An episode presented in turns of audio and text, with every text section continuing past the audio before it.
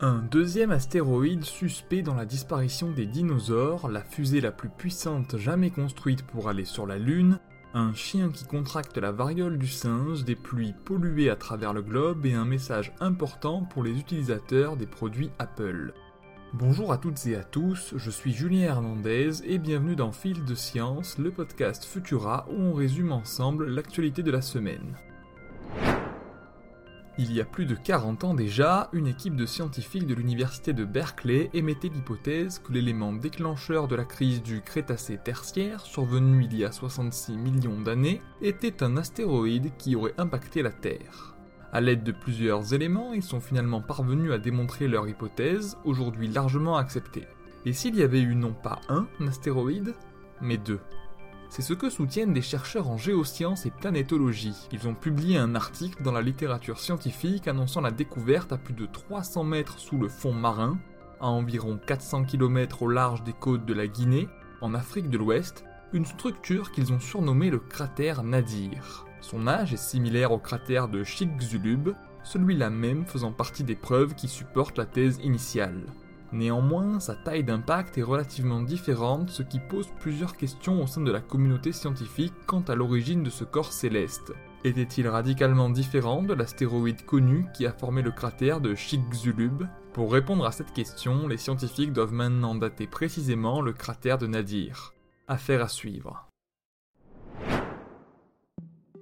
Depuis décembre 1972, aucun humain n'a mis le pied sur la Lune, mais les progrès de divers domaines scientifiques laissent entrevoir un retour de la foulée de l'être humain sur notre satellite naturel. Dans les grandes lignes, cela ressemblera à la mission Apollo, un lanceur extrêmement puissant et un vaisseau en forme de capsule. Mais dans le détail, la fiabilité et l'efficacité du nouveau dispositif, le SLS pour Space Launch System, ont été radicalement améliorées. Afin de tester cela, un vaisseau occupé par trois mannequins bardés de capteurs sera propulsé vers la Lune lors d'un lancement prévu le 29 août prochain.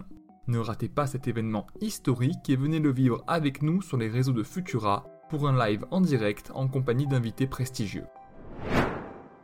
Une récente étude menée par des chercheurs suédois suggère que l'eau de pluie est devenue impropre à la consommation, même dans des endroits encore préservés de la pollution éternelle.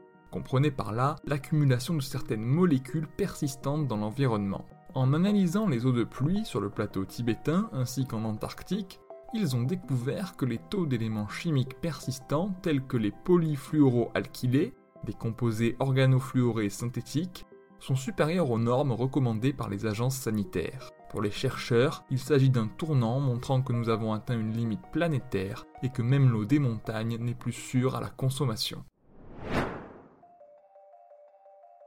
Un article paru dans la revue The Lancet rapporte la contamination suspecte d'un chien à la variole du singe à Paris. Le couple qui possédait le chien s'est rendu à l'hôpital car ils avaient tous des symptômes de la maladie. La séquence génétique est identique à celle du virus qui a infecté le tout premier patient. Jusqu'à ce que cette histoire soit tirée au clair, il convient de s'isoler de tous lorsque nous sommes contaminés par l'orthopox virus, même de ces animaux de compagnie. Si vous utilisez des produits Apple, vous devez absolument réaliser une mise à jour. En effet, deux failles Zero Day, c'est-à-dire déjà exploitées par des pirates informatiques, ont été décelées par la firme. C'est la septième faille Zero Day détectée depuis le début de l'année chez Apple.